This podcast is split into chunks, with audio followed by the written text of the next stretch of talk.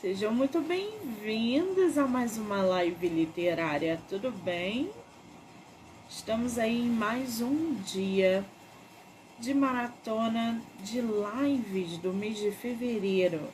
Para quem vem acompanhando, desde o dia 7, muitos autores já, já passaram por aqui e muitos autores vão continuar a passar até o dia 16, tá?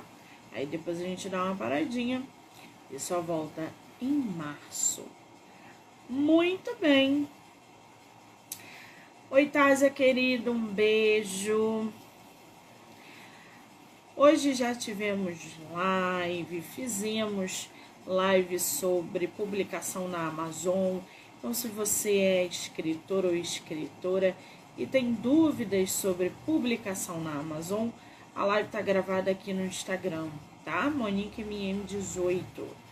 É, foi uma live com o autor Alex Mello, onde a gente tirou dúvidas, instruiu para a publicação no KDP, tá bom? Muito bem, vamos aguardar nosso escritor entrar.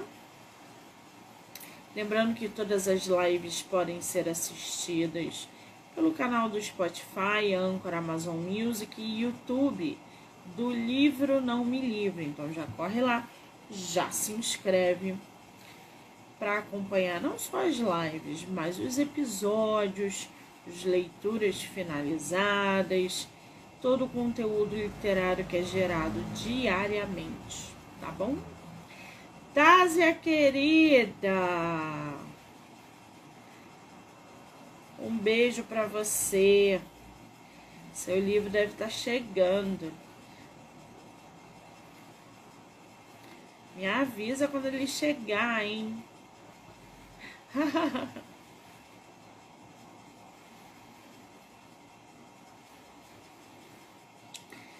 ai, ai, gente. Vamos aguardar a nossa autora entrar.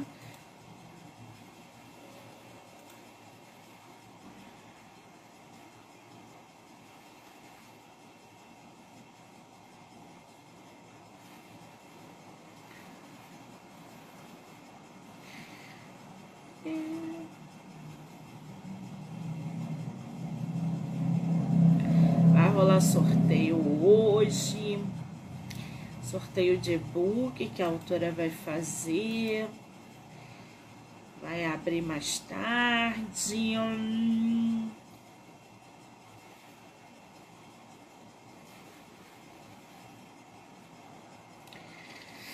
Ai, ai, esse ano em Bienal, hein, gente? Tásia, você vai vir a Bienal, Tásia?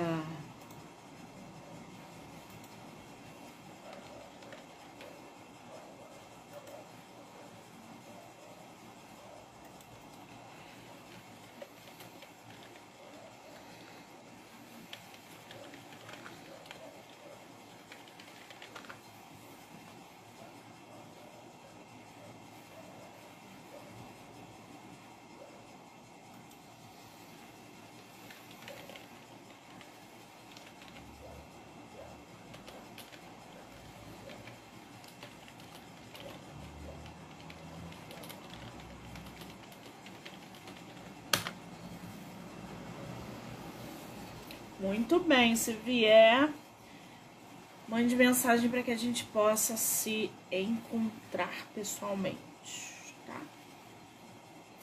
A escritora está perdida. em qual perfil você vai me chamar? Deve estar tá entrando aí.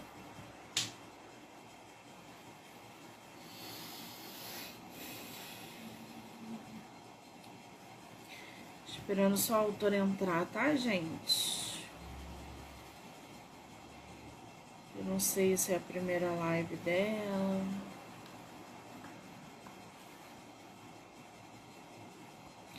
Pessoal que tá entrando, sejam muito bem-vindos.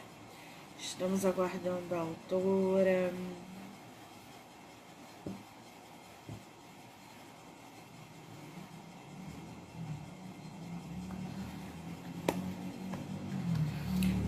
Se ela entrou aqui. Ainda não.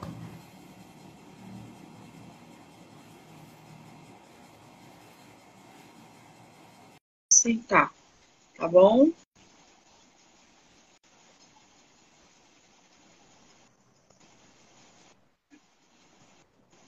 Eu acho que estou virada, né? Tem uma setinha aí no centro da tela. Clica na setinha.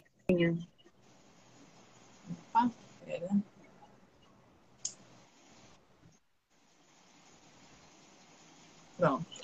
Ah, agora sim estamos vendo a nossa autora. Tudo bem, querida? Seja muito bem-vinda. Tudo bem, tudo bem, obrigada. E você tá tudo bem? Tudo bem, graças a Deus. Que prazer ter você no meu projeto nesse mês de fevereiro. Muitíssimo obrigada, tá? Ah, eu que agradeço. Agradeço essa oportunidade aqui da gente conversar. Nesse é calorão, bom, né? é muito bom falar sobre livro, literatura, ainda mais quando é a nossa história, né? O nosso livro. Aí que fica tudo maravilhoso. É a tua primeira live? Não, não. já, já tá cacuda. Eu já, eu já sou calejada. Isso é bom que tira um pouco da minha responsabilidade de ingressar você numa live literária. Que maravilha! Você é de qual lugar do Brasil? Eu sou de São Paulo. Eu moro em Bertioga, no litoral. São Paulo. Conhece o Rio de Janeiro? Conheço, conheço. Já fui a Bienais aí. Já. Que espetáculo. Vai ter Bienal esse ano, você vem? Esse ano eu acho que não, não, não volto ainda. Mas ah, estou ligada. Muito bem. Se mudar de ideia e por alguma razão vier para Bienal, conseguir ou mudar de ideia, mande mensagem, tá? Para que a gente ah, possa se conhecer pessoalmente. Legal. Vai ser ah, é ótimo. Sempre, sempre ótimo mesmo. Eu tô aqui com o teu livro Agridoce, que eu li, li essa semana, semana passada, não lembro. Saiu resenha aí no meu feed. Que livro! Que Ai, livro! Na hora que eu postei lá, um monte de gente eu adoro essa escritora. Essa escritora só tem livro maravilhoso. E eu só concordando, né? Porque eu li o livro, eu posso confirmar que o livro é maravilhoso. Ai, Menina, eu quero te parabenizar por essa obra. Na verdade, essa é a primeira de uma trilogia, de uma saga. Isso. Como é que é isso? É o primeiro de uma trilogia, né? Agridoce, cítrico e etílico que é a trilogia Sim. Sabores do Sangue. Os nomes são maravilhosos, né, gente? O nome da trilogia, Sabores do Sangue, já hum. começa com esse nome é, desse trio Parada Dura que a gente hum. tem aí, dessa história maravilhosa.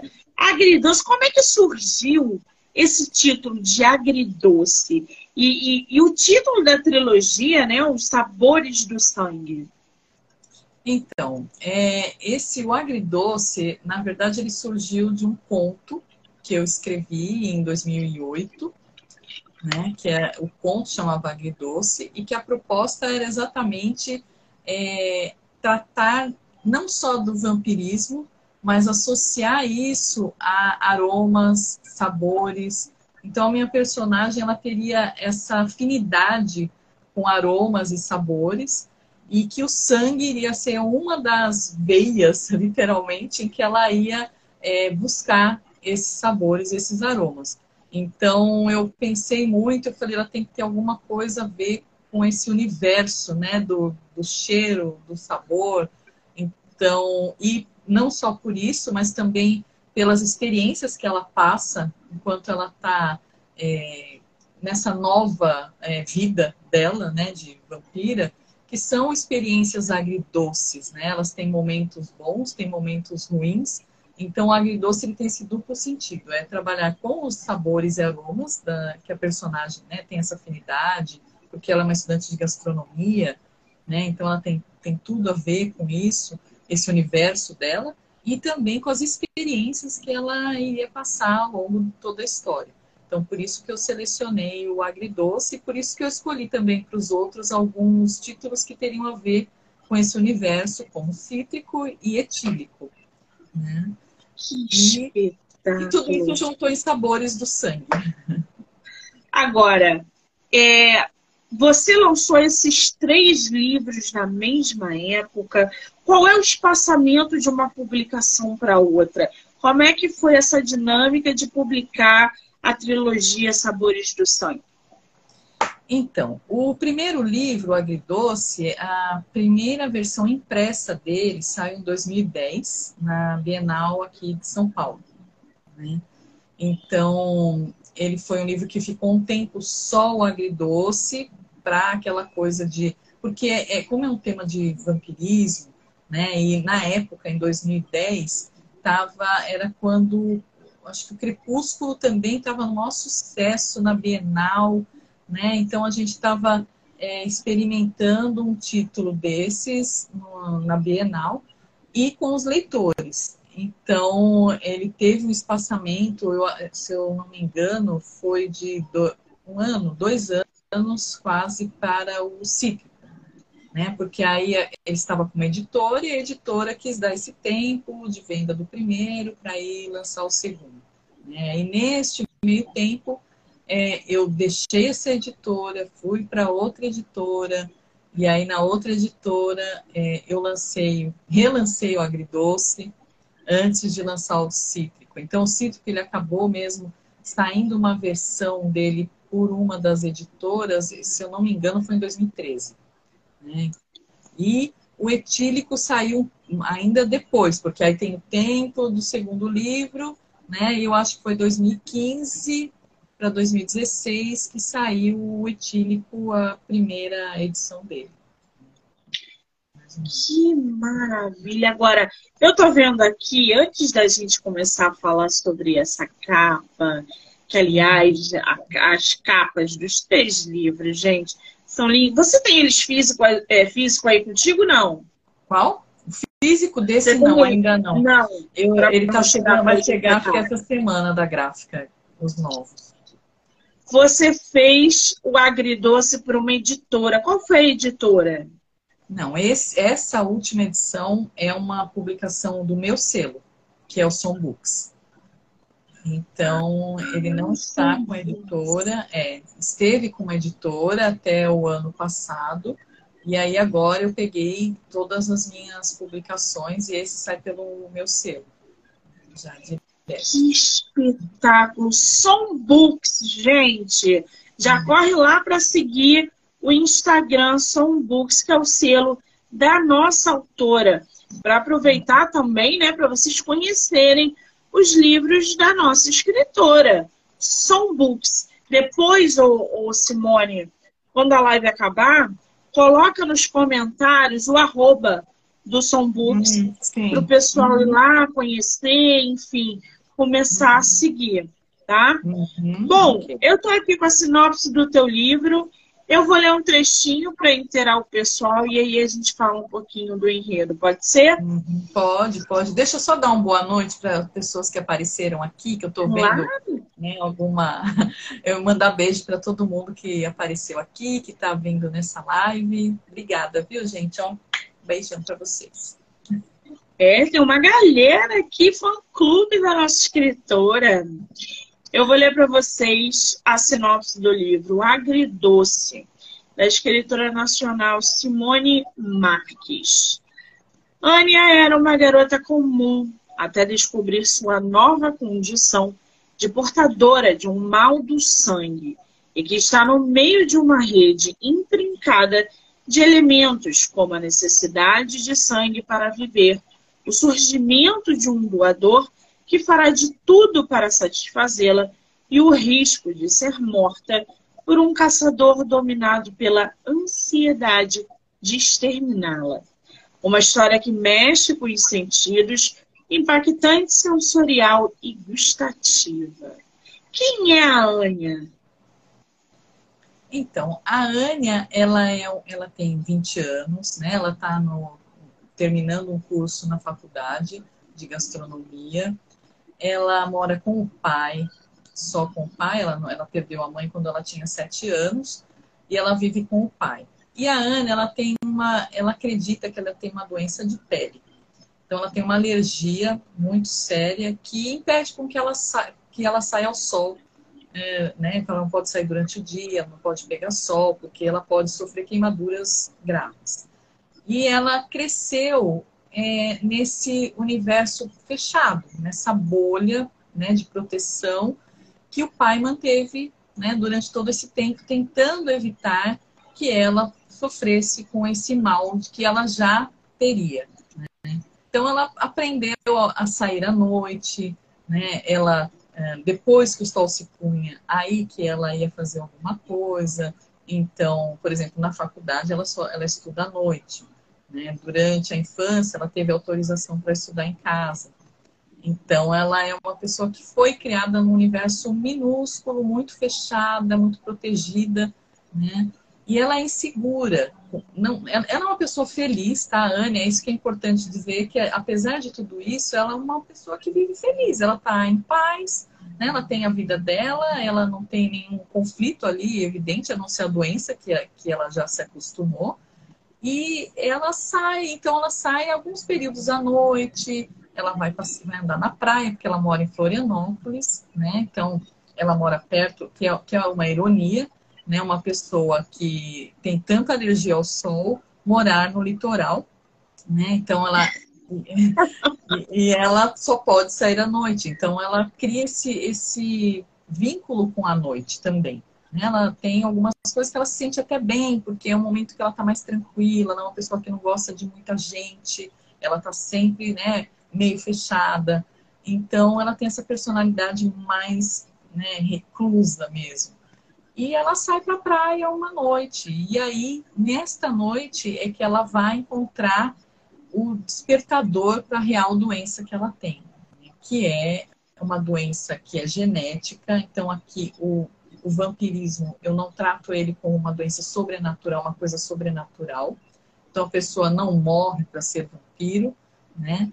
Ela é uma pessoa que tem uma doença que é genética, que está latente no organismo dela, então ela nasceu com aquilo, e que um dia essa doença pode vir à tona dependendo de um disparador. Né? Então ela pode, por exemplo, estar tá num estresse grande, é, ela pode estar passando por algum momento conturbado, alguma coisa, e esse, isso acaba auxiliando nesse processo. E ela encontra um rapaz na praia, e como ela tem essa coisa com cheiros, então ela começa a sentir um cheiro que atrai, atrai muito e ela não sabe o que é e ela entra em pânico porque ela quer saber o que está atraindo, né? É um aroma que ela, ela acha que é tipo uma comida chinesa, sabe? Aquele cheirinho agridoce de comida.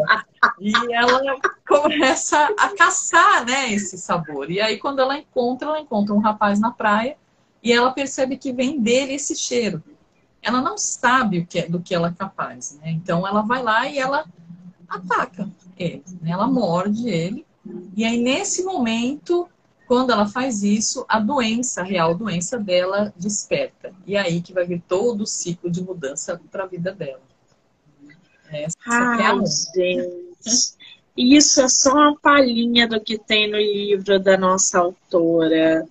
Agora, a gente não pode né, falar sobre agridoces sem é, é, não falar dessa capa. Como é que foi o projeto dessa capa? Você já tinha ele em mente? É, foi feito pela Sonbooks, pelo teu selo? Como é que surgiu esse projeto da capa?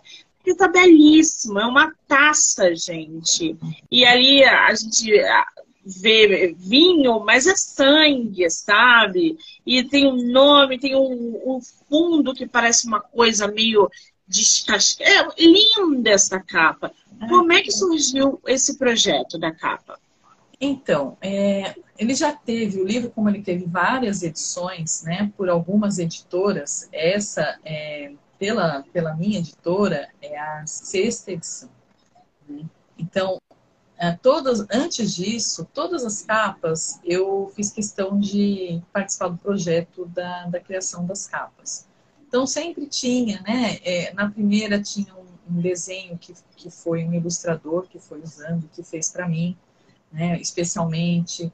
É, nas outras, a montagem que foi feita foi toda pensando nisso, tinha o rosto de pessoa, mas aí eu não queria mais ter pessoas na capa, né? Eu acho que o agridor... É, eu, eu tenho, eu particularmente, prefiro uma capa que não me dê é, toda a aparência da, do personagem, né? Para deixar o leitor mais livre, né? Imagine com o que tem lá dentro como é.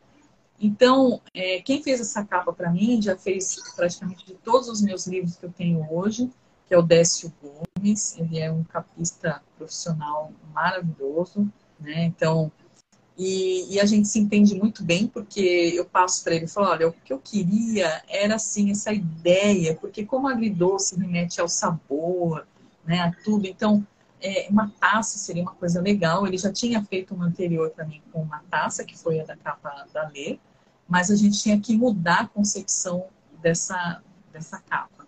Mas mantive uma taça com isso que você falou, que é parece vinho, mas é sangue, né?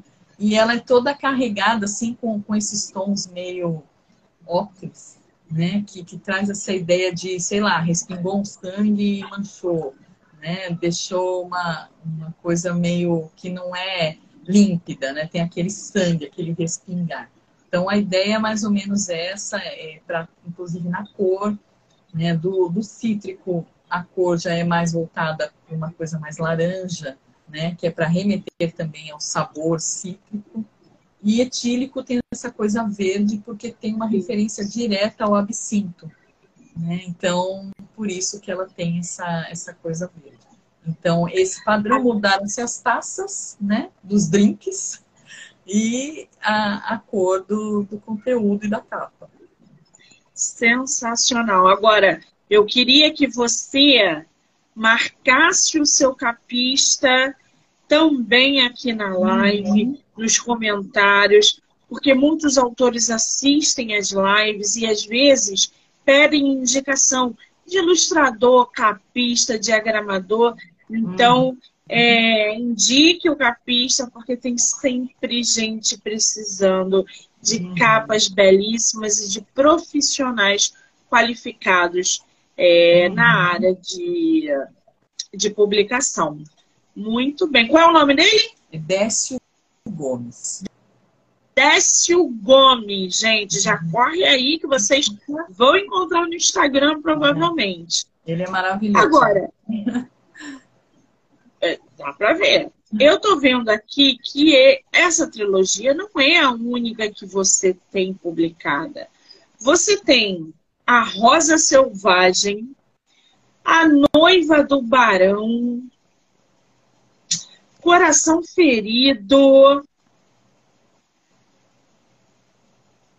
Irmãos O'Kelly, é isso? falei certo? Okay. O Liam, é, Coração Ferido. Quer dizer, esse do Coração Ferido, que é o livro 5, são é. cinco livros ou tem mais? Tem mais, tem mais. O sexto já sai até a metade do ano também. Essa, é essa é a minha série, a minha série romances históricos, né? De romance, é um romance histórico.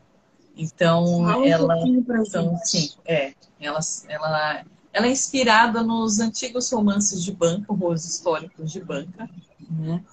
E, e, tem essa proposta de ter uma, ser uma leitura rápida, né? Porque eles são livros mais finos e as histórias tem aquela, aquela pegada do final feliz, né, que as pessoas querem muito. Então, é, essa série ela é voltada para o romance histórico. Então, essa é a, a, minha série Família da Avon. É uma das tá. minhas séries. É. Família da Avon. O primeiro livro é A Noiva do Barão, tá? Uhum. E aí o quinto é Coração Ferido. E vem o sexto esse ano. Vem o sexto até metade do ano, o sexto já está já tá por aí também. É uma máquina de, de escrever, né, gente? Ela gente, tem a árvore da vida símbolos celtas. É, o símbolo celtas é a série. A série Símbolos Celtas, que é com Sim. Crisco, Nós Celtas e Árvore da Vida, que é uma trilogia também. Menina, tô chocada. Caixa de Pandora, Guerreiros e Deuses. É, essas são séries, outras duas séries diferentes, né? A Caixa de Pandora, ela faz parte da série Crônicas do Reino do Portal, também, que agora vai sair o sexto livro agora, até abril já sai o sexto, que é o Enigma da Adormecida, Lago de Fogo, Arena de Tártaro, A Lenda das Chaves, Caixa de Pandora e o próximo que vai sair agora.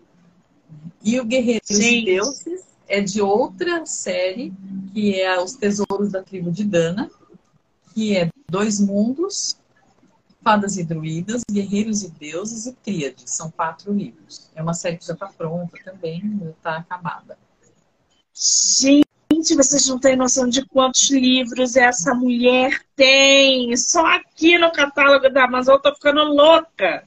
E cada capa mais bonita do que a outra. Tem uma seguidora aqui que falou do Chá das Ladies. Gente, sim. Capa. É. Que livro é isso? Fala sobre o, o quê? Chá das, o Chá das Ladies é a minha experiência, eu sempre digo, né? Com a literatura hot. Mas ele, é, ele não é um hot e eu fracassei, tá? Por quê? Porque ele é mais histórico do que hot.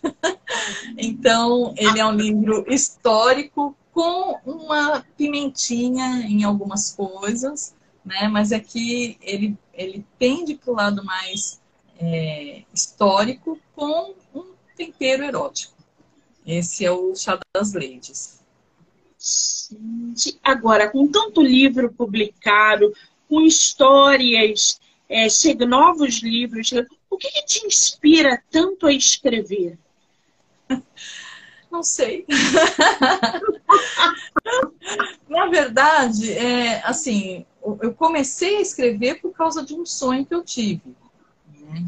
Então, eu sonhei, tive um sonho muito legal e meu livro nasceu praticamente no dia seguinte, que eu escrevi mais de 20 páginas depois que, do sonho. E aí nasceu o meu primeiro livro. Até então, eu nem pensava, sinceramente, em escrever nada assim.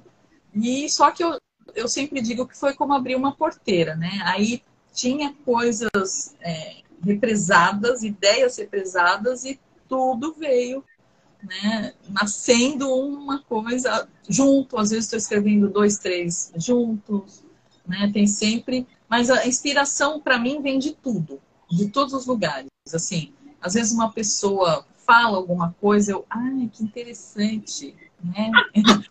às vezes eu observo, eu observo a montanha, falo, nossa, daria uma cena legal é, sabe? Alguma coisa que acontece. Então, assim, eu, eu, eu não fico esperando, por exemplo, estar inspirada para escrever, né? Porque eu já escrevo já profissionalmente, então já é o meu dia a dia.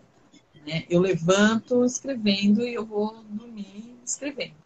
Então, é, o dia inteiro eu tô às voltas com a escrita. Então eu não, não fico esperando a inspiração, né? Ela vem e vai ter que vir a história está aqui, vai nascer, né? Então é mais ou menos isso. A, a, a inspiração vem para quem trabalha, né? Para quem está ali movimentando a energia da escrita. Não adianta você esperar a inspiração sem sentar para trabalhar, sem sentar para escrever. A inspiração encontra o escritor quando ele está trabalhando no livro. Exatamente. Que coisa, gente. Você já passou pelo bloqueio criativo em algum momento ou não? Olha, ele até me tenta de vez em quando, né? Ele fala, dá uma paradinha aí e tal. Mas eu, eu falo para ele, olha, sinto muito, tem muita história ainda para escrever, não dá para eu ficar bloqueada. Então, por exemplo, se eu estou escrevendo uma história e ela não flui, eu paro e vou para outra, né? Ou às vezes eu estou escrevendo uma história e a ideia vem da outra, sabe? A outra fica aqui com alguma coisa. E aí eu vou, deixa que eu estou escrevendo e vou para essa outra, nem que seja para escrever duas páginas para aquela, aquela ideia né, ir para o papel o papel é legal, né? Porque faz tempo que eu não escrevo no papel. Mas para ir, né? Ir para o computador ali. Mas então eu faço essa coisa. Então eu não fico com um bloqueio exatamente. Né? Uma história pode me bloquear um pouco, faltar, não. Por exemplo, eu tenho muitas histórias que eu tenho guardo os rascunhos que tem mais de 100 páginas. Então, assim, o rascunho é joguei fora, mas não joguei. Né? Eu escrevi 100 páginas, fui lá, li falei, não, mas não era isso que eu queria. Vou lá, passo para outra pasta e vou, escrevo outra vez. Né? Então, é, é essa, essa coisa de jogar para. Aqui eu vou me bloquear, então eu vou por outro caminho. Então eu fico nisso o tempo todo. É, porque o, o bloqueio ele é saudável até certo momento. Depois ele, consegue, ele começa a te consumir que você enlouquece. Uhum. Então, é, é, muito importante ficar no bloqueio? É, mas mais importante é você sair dele. Não uhum. deixe que o bloqueio consuma você porque aí você desiste de tudo mesmo e as ideias ficam confusas. Uhum. Agora, eu estou vendo aqui, Simone, que você tem uma penca de livros aí atrás de você. Como é que é a tua relação com a leitura? Quem é o teu escritor favorito? O que, que você está lendo atualmente? Como, como que é a tua relação com a leitura? Ah, eu amo. só amo dele. Eu sou uma leitora. Eu, assim, você está vendo só um naco. Mas aqui o meu escritório é todo de livros, né? Então é, eu, eu amo ler, sei lá, desde quando, desde quando aprendi a ler, eu acho, né? E eu, eu sempre estou lendo alguma coisa, eu, eu não consigo ficar sem livros, né? Então, Antes de ser escritora, eu sou uma leitora, né? E uma leitora, assim, apaixonada, uma leitora, como eu digo, crítica também, porque né, a obra também, porque a gente lê muito, então tem coisas que você começa a falar, não, isso aqui, eu fico com o coração partido, mas tem alguns livros que eu não consigo avançar e não me forço, porque eu tenho muita, muita coisa para ler, e né, dentro disso deve ter muita coisa que é muito melhor, então eu vou, vou para ela né? E eu, assim, eu adoro é, fantasia, né? Eu adoro fantasia. Sou uma leitora de fantasia desde né, os tempos áureos aí. E eu gosto muito de ficção histórica. Né? Gosto, amo e amo tudo que é relacionado à história. Então, sempre quando eu digo que eu fracassei no meu hot é porque o lado histórico né? É, eu vou para pesquisa, então eu pesquiso muito. Então aqui, por exemplo, tem muito material de pesquisa. Né? Então eu vou ler, ah, eu preciso saber como era a Inglaterra no século XIV, é, como que se vestiam, o que comiam, né? Como que era a relação entre as pessoas. Então eu vou pesquisar, aí pesquiso todo esse período. Então eu, eu leio não só os livros de entretenimento, mas eu leio muito livros de pesquisa também, né? Faço muita pesquisa, pesquisa de costumes, pesquisa né, de, de tudo, né? Então, é, eu tenho uma dúvida numa coisa que eu acho, ah, será que era assim? Né? E não preciso também muito longe. Por exemplo, meu livro O Trisco, ele se passa em 2003. E a minha pesquisa foi de não só lembrar o que havia em 2003, em termos, por exemplo, de tecnologia, né? Então você tinha um celular, o celular era de flip, ele não tinha internet, ele máximo era uma fotografia, um, uma mensagem, né, troca de mensagens. Então, para que a história que eu escrevi em 2003 fique verossímil, eu tenho que ter esses elementos também. Né? Então, isso tudo é pesquisa. E eu acho que é uma coisa que muito importante para quem escreve é pesquisar. Né? É, você precisa pesquisar. Né? Dá trabalho, não parece que não rende, você não vai usar aquilo exatamente dentro da história, mas ela vai ajudar a deixar a história mais redondinha, né? Deixar a, a história fluir melhor, a pessoa não parar e falar, nossa, que é um absurdo, né? E tal.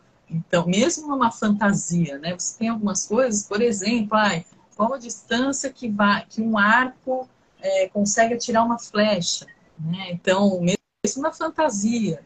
Então, são coisas que por exemplo, eu fui fazer arco e flecha. Né? Fui, eu pratiquei durante um ano arco e flecha para aprender os movimentos de arco e flecha para dá-los a uma das minhas personagens da fantasia. Né? Não, então, a, a autora ultrapassou ali o, o limite da pesquisa. Da pesquisa. Amei, amei demais, né? Amei demais. É maravilhoso. Então, fui em aula de esgrima, né? Então, sabe, para poder, na hora que eu for escrever, como, como o personagem segurou na, na espada, como ele impostou o corpo, né? Esse tipo de coisa. Então, eu leio mesmo e amo, como eu falei, eu amo ficção histórica, então Bernard Cornwell é o meu autor favorito, né? É, gosto também do Ken Follett, que eu acho ele extraordinário, né? É maravilhoso. Então, esses são os autores que eu, que eu considero, assim, quando eu vejo, porque eles têm uma pesquisa profunda também, eles têm uma, uma historicidade muito grande no trabalho deles, então eu, eu adoro isso. Então, eles são meus favoritos, assim, sim. O Ken Follett, ele é fora da caixinha, né? Tu para é. para ler um livro dele, tu uhum. passar mal com o que ele tá te dando, com a preciosidade do livro. Nossa, quem nunca leu Ken Follett, por favor, leia é. qualquer livro, uhum. porque ele também é um dos meus favoritos. E, cara, que escrita que forma de trazer as informações úteis sobre fatos históricos. Ele é Sim. sensacional. O é. Kim Follett arrebenta. É, adoro. Agora, o, o Simone, o, o que, que você está lendo agora? Tem algum livro que você esteja lendo atualmente ou você lê vários livros ao mesmo tempo? Então, atualmente eu não estou lendo nenhum livro específico, porque eu estou trabalhando não só nos meus livros, né, que, tá, que eu preciso terminá-los, mas eu estou trabalhando, porque como eu sou roteirista também, estou trabalhando em roteiro, então o estudo vai para o roteiro, aí volta para o livro. Então, o que eu estou fazendo não é um livro específico, mas algum tema dentro de livro que eu vou buscar. Né? Então, ah, eu, às vezes eu preciso pegar um livro lá de direito para ver alguma coisa. Então, é, eu tô com uma pilha de livros aqui, né, é, meio atrasada para pegar, mas como eu tô, eu tô na pilha para alguns, né, terminar, para fechar algumas histórias, então eu não, não tô lendo nenhum especificamente.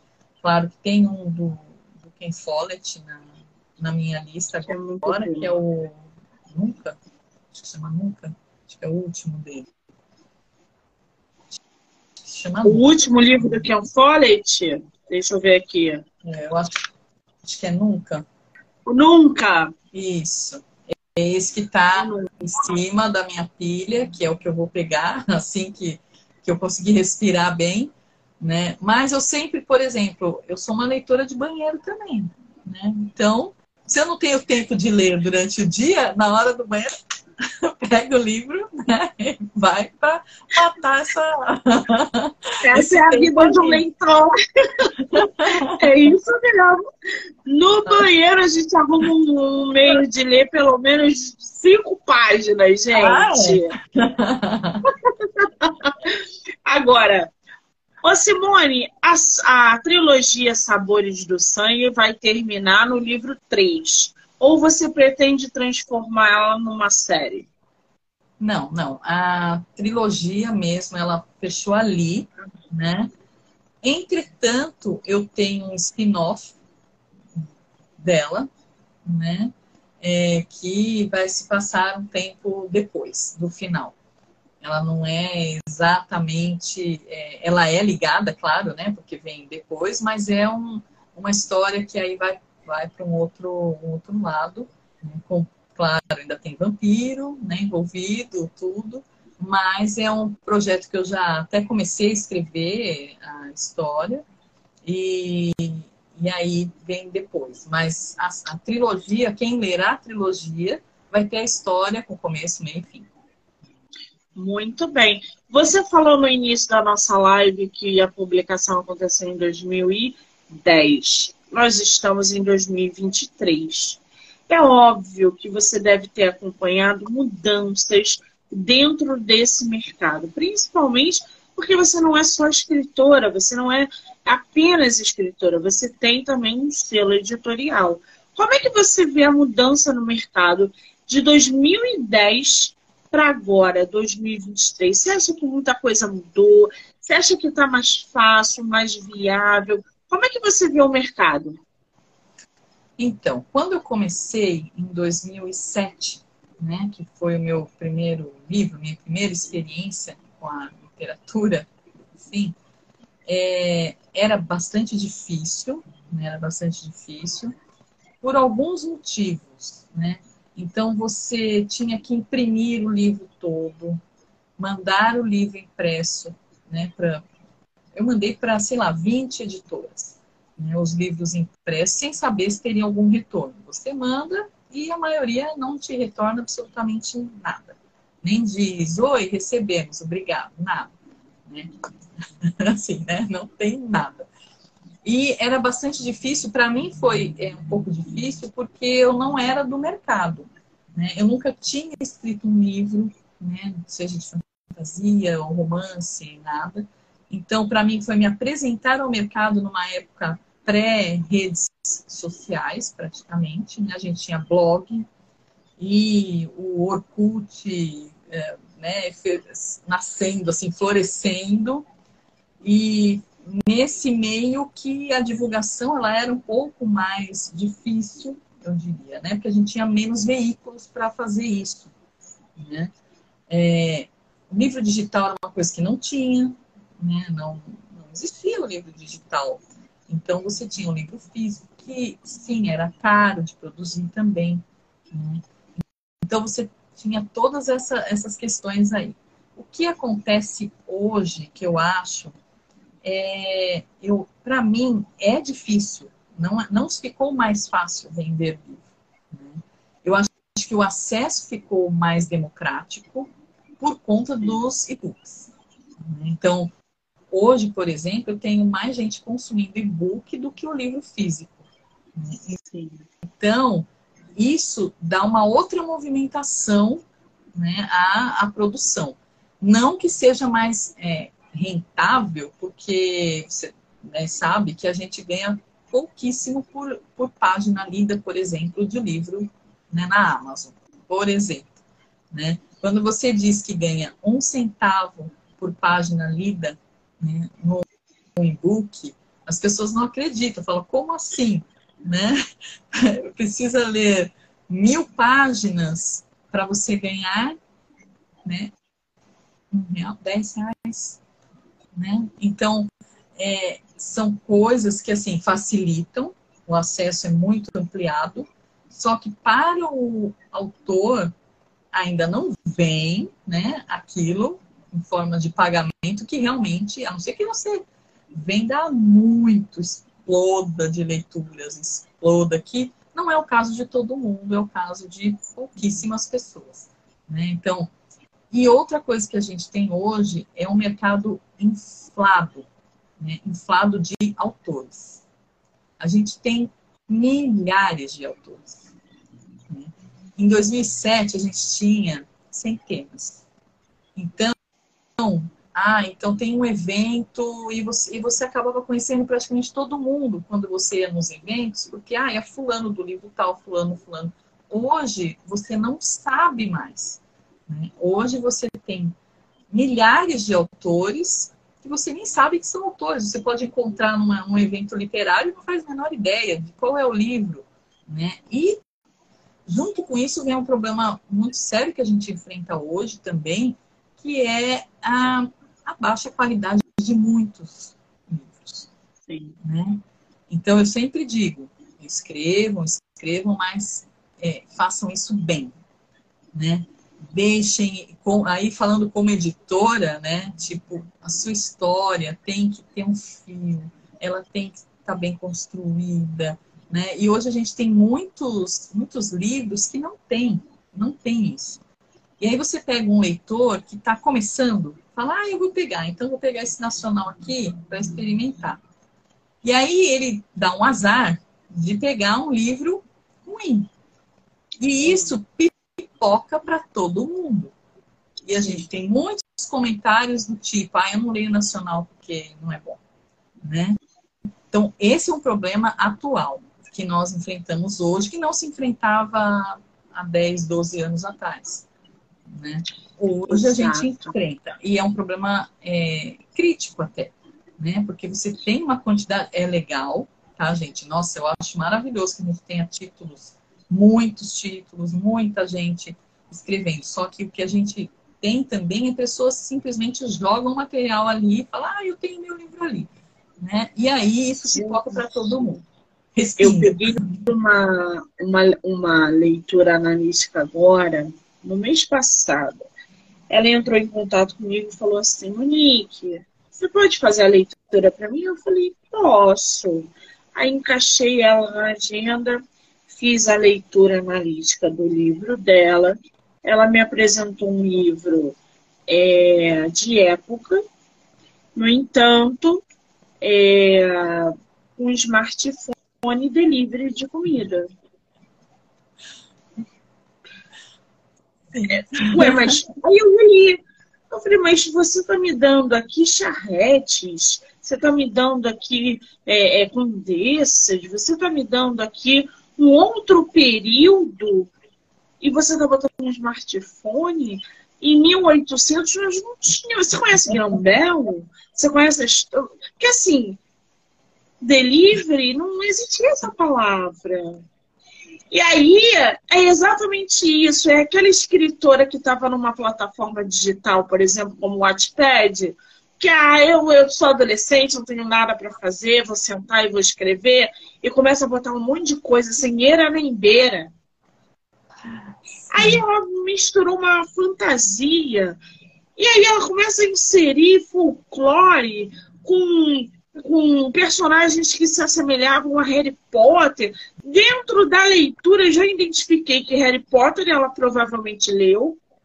Uhum. Que aquele é, é, Percy, Percy Jackson, Jackson, eu não sei falar o nome de algum ela também leu, tenho certeza. E aí ela foi inventando, e aí botou o folclore. Eu falei, não tem era nem beira, você não consegue passar de uma cena para outra.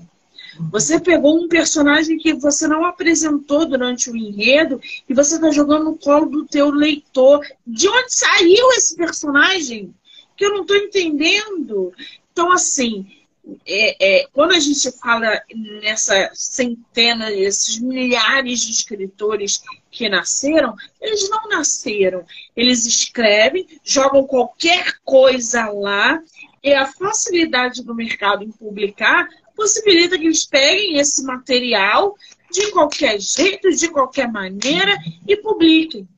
Uhum. E aí a gente encontra os erros, é, as faltas de coerência e coesão num texto, começa um, um, sabe, um escarcel de história. Você quer ver a quantidade de CEOs que nasceu dos últimos tempos? Sim. Nem os nomes eram mudados, gente. Por que, que essa fixação com mulher virgem? Com, com CEO?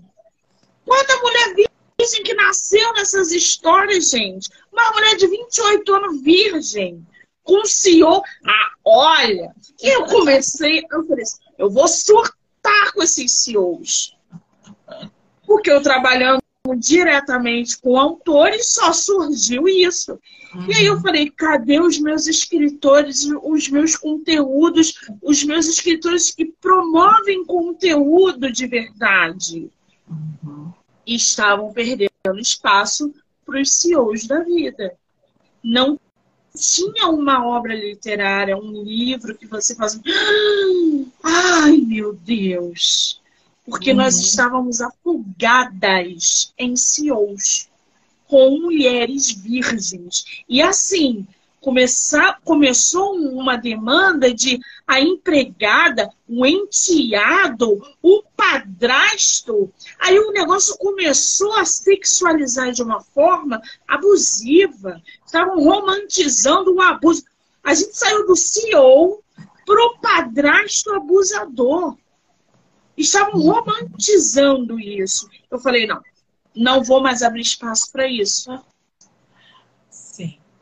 é, é muito complicado. Por exemplo, é, quando o Agridoce, né, que é um livro de vampiro, tem também, existe a modinha de vampiro que surge, que surgiu inclusive depois do Crepúsculo, né? Sim. E, e eu sempre dizia que eu não conhecia Crepúsculo quando eu escrevi o Agridoce, né? Porque eu escrevi em 2008.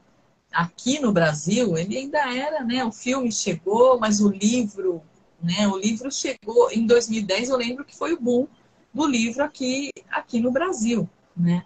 E você tem sempre que mostrar que não é porque você pegou um tema, né, que tá, tá aí na moda, que um monte de gente escreveu, que você não tem coisas a acrescentar a essa história, você não tem um colocar o seu detalhe, né? Colocar o seu viés dessa história, dar uma, uma chamada diferente, mas isso exige que você se desconecte daquela história que é a famosinha, né? E vá para a sua própria história. Né? Construa a sua história, construa o seu enredo, os seus personagens, né? Dê uma característica diferenciada para eles. Ah, pode ser virgem? Pode, mas qual a justificativa disso? Né? O que, que levou ela a estar assim, a continuar? É uma convicção religiosa? É uma. Então tem um monte de coisas que você pode trabalhar em cima sem ir na, no clichê absoluto né, da história e deixar passar todo o outro conteúdo, né, toda a qualidade que poderia vir no material. Né? Então, e aí você enche, quando você abre lá na Amazon, se você procura CEO na, na Amazon, né, você vai ver aquela de livros né, que tem isso. Né? Então, espalhados em vários gêneros. Né? Então, eu já vi, por exemplo, gente que colocou livro tem CEO no, na fantasia. Né? fantasia. E, e aí você pensa, mas qual é a fantasia? Né? Fantasia, qual a fantasia com esse Sião? Né? É uma fantasia, que tipo? Né? Então, é, isso causa uma grande confusão, inclusive no leitor, né? que muitos acham, por exemplo, que o livro nacional ele é só erótico. Né? Ele, ele, é erótico. Então, ah, é nacional, hum, já sei que vai ter, sabe? Ah, é muito apimentado, é erótico. É... Então, assim, é, você vai recebendo rótulos né, dentro dessa literatura que acabam afastando a maioria dos leitores. Você pode atrair alguns, mas você acaba afastando a maioria. Então, hoje a gente tem esse problema que é, é, uma, é uma coisa que é boa, que é a facilidade que você tem hoje. Você não precisa, por exemplo, de uma editora, né? Uma editora, é. você pode colocar lá trabalhar com editoras aqui no Brasil também é muito difícil, porque a gente tem editoras e editoras. Né? A gente Sim. tem editoras, eu falo por mim, que já passei por pelo menos oito editoras. Né? Então, assim, cada uma com uma experiência diferente e vou dizer, hum, nenhuma positiva. Né? Então, é, tem mais coisas negativas do que positivas. Muitas editoras, por exemplo, tratam os autores como seus clientes. Eles não são os autores que alimentam a editora, eles são aqueles para quem a editora vai vender os livros. Né? Então, é, o mercado aqui no Brasil é um mercado muito ingrato para o autor. Né? Eu falo isso é. como autora, que é, é difícil sempre foi, não, nunca foi fácil, né? E hoje tem muito disso, muito essa peneira que a gente tem que fazer, né? Para quem a gente vai mandar o nosso material, né? Porque Exatamente. É, é isso, né? A gente produz uma coisa séria, você fez pesquisa, você se dedicou, você construiu uma história boa, você se preocupou com nós, com ligações, com né, conexões, com uma história boa, fluida ou alguma coisa assim. E você entrega na mão de alguém que vai olhar para aquilo e vai falar: ah, tá, a gente publica aí, você compra 50 exemplares e tá tudo bem. É, é uma, uma forma de, sabe, falar: tanto faz como tanto fez. Você não precisa, então, se dedicar tanto a essa qualidade.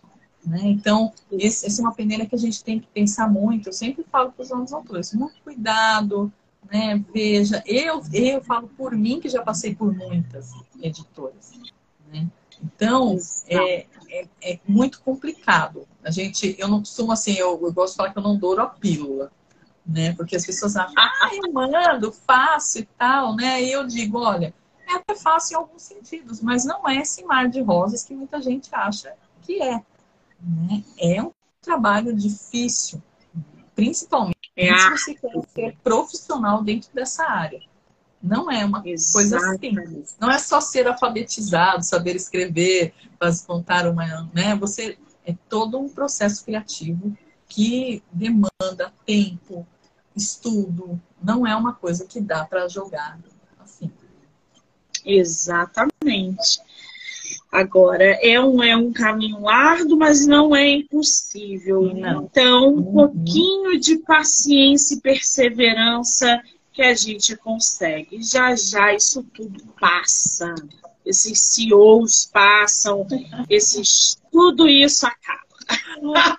Agora, ô Simone, o que, que o leitor pode esperar de agridoce e da sua trilogia? Olha, é, pode esperar uma história com personagens é, mais reais né? Eles são personagens reais, são pessoas reais. Né? Elas poderiam muito bem ser reais. Né? Eu acho que de agridoce pode esperar bastante relação interpessoal, né? Porque as, uh, não é só o fato do vampirismo estar ali na história. Né? O vampirismo, como ele é uma doença, né? Então tem toda é, a resiliência, tem toda a adaptação, como sobreviver com uma doença que você sabe que não vai ter cura para você. Né? Então, traz essas questões. É um livro que tem os seus momentos sensuais, claro, porque a gente está falando de vampiro e a própria relação, né? a própria interação de vampiro com sua vítima sempre foi, sempre é carregada de um certo tom, né? que tem carrega um pouco de erotismo nisso, nesse ato, mas pode esperar também ver o, o crescimento lento da personagem. Ela, muitas vezes a pessoa fala, ah, mas a Anya, por exemplo, ela, ela continua ingênua, né? Ela, é uma, ela demora um pouco para engrenar na, na, nova, na nova vida, com a nova condição. E eu sempre digo o seguinte: as coisas não acontecem assim, né? Você é uma pessoa, coloque-se no lugar desse personagem. Pensa nela criada, fechada numa bolha durante 20 anos. E de repente ela vai sair, ela não vai sair, né? É, simplesmente a falar, não, eu virei vampira agora, eu sou toda poderosa, eu vou sair mordendo todo mundo e não vou ligar para ninguém, não vou olhar para trás. Não, ela continua sendo a Anne, só que com essa doença. Então, muitas coisas nela, ela vai mudando, só que exige um processo de mudança. Então, a história, é, a minha construção do personagem sempre leva em conta essa história do personagem, né? E a, o psicológico, para que, que ela está preparada. Né? Ela está preparada para isso, para, por exemplo, ter que se alimentar de uma pessoa durante o resto da vida dela, ela vai precisar lá morder uma pessoa, ver essa pessoa perder a energia para que ela ganhe energia, né? Isso não é simplesmente, não, eu vou sair mordendo porque agora eu sou vampira e acabou. Não, ela continua sendo a Anne, ela vai falar, mas por que, que eu tenho que fazer isso? Né? Eu vou olhar o outro e falar, ele está sofrendo com isso que eu estou fazendo? Então, é, Agridoce tem todas essas, é, é carregado de emoções, né? são personagens que se conectam pela emoção e pela necessidade né, a necessidade de sangue, que todos os que vão aparecer têm uma certa necessidade, e a capacidade de você se abrir para o outro, para o novo, levando o seu tempo, não o tempo que as pessoas querem que você leve para fazer isso. Né? Então, ai não, imagina, Ana poderia já estar tá, né, por aí, é, aproveitando a vida de vampira, né? Só que é ela, então você tem que compreender a personalidade dela. Ela é uma pessoa retraída, não é porque ela virou vampira que ela deixou de ser retraída. Né? Então, é tipo, usando essa metáfora para os nossos crescimentos, né? Que não, não são coisas abruptas. Você num dia você ah, eu sou essa menina estudante aqui, tímida, não sei o quê, e daqui uma semana eu sou a que vai sair para a galera e vou fazer. Não, né? não é assim que as coisas acontecem. Né? Então, esse crescimento mais lento, mas você pode esperar que tem sim. É, ele é indicado para maiores de 16 anos, né? porque ele tem uma carga emocional, ele tem uma carga erótica, ele tem uma carga que é maior. Então, eu acho que as pessoas é, mais velhas compreendem melhor, inclusive, isso. Né? Então, ele é um, um, livro que traz isso. E ele traz, é, eu digo, crescimento e transformação. Então, o que pode esperar de agridoce é água na boca também. Maravilha! Vamos abrir um sorteio? Ah, claro, claro. Tem alguém que quer perguntar alguma coisa? Tem espaço para alguém que quiser perguntar alguma coisa? Pode, claro. Mas por enquanto ninguém mandou. Vamos abrir o sorteio? Sim, sim. São dois e-books, é isso? Isso. Gente, está aberto oficialmente o sorteio de dois e-books da nossa autora, Agridoce, tá? Como é que vai funcionar? Printa aqui a live e manda lá no direct. Monique MM18. Quando a live acabar, eu vou ver quem foram as duas pessoas que mandaram direct e vou mandar para a autora para poder enviar o e-book para vocês. Pode ser assim, Simone? Claro, claro. Uhum. Muito bem. Então, já printa aqui e manda lá, gente. Eu quero o e-book agridoce, tá? Uhum. Simone, querida, qual é o seu Instagram para quem quiser te conhecer? Olha, meu Instagram, eu tenho dois, né? Dois Instagrams. Um é o da Sombooks, que é arroba sombooks.editora. E o outro, que é o meu como autora, que é arroba Simone underline O, underline Marques, né? Que aí é o meu, meu pessoal. E aí, é, por ali vocês têm acesso também, podem entrar no meu site, meu site é o sombooks.com.br e lá vão ter todos os títulos. Eu vi alguém aqui que perguntou uma dica para o livro que é para filha, né? Eu tenho, tenho livros que são juvenis, né? Dependendo da idade, né? Então, é, eu tenho um livro infantil que eu lancei agora no começo do ano, meu livro infantil, uma experiência também é, fantástica, porque escrever para criança é difícil, não é um trabalho fácil. então, é, tem para criança, tem juvenil, tem para adulto, tem o hot, mais hot, mais hot tem, né? tem o vampiro, tem um, um, mais com mitologia. Então, aí tem para vários gostos. Então, é só Muito bem. Eu, eu vou que a gente Eu vou marcar a autora. Eu vou marcar a autora aqui na live, tá? Então, quem não pegou o Instagram dela, ela vai ficar marcadinha aqui na live para que vocês possam segui-la, conhecê-la um pouco melhor, tá? A Beth perguntou como surgiu o título, a autora respondeu isso no início da live, e aí, é, depois, quando eu acho que a Beth entrou depois, Beth, a live vai ficar gravada no Instagram, e aí é, você vai poder assistir, assistir novamente, enfim. E também pode Querida, mandar mensagem que eu respondo. Né? Quiser perguntar, pode mandar diretamente também, que eu tenho o maior prazer em responder. Muito bem, estarei marcando a autora, vocês com certeza vão poder interagir, porque a Simone é agradabilíssima. Aliás, é assim, simpaticíssima. Batemos um papo aqui maravilhoso. Você transmite calma, você transmite é, é, é é, tranquilidade, e isso foi muito bom na nossa conversa, porque ela fluiu magicamente. Que bom!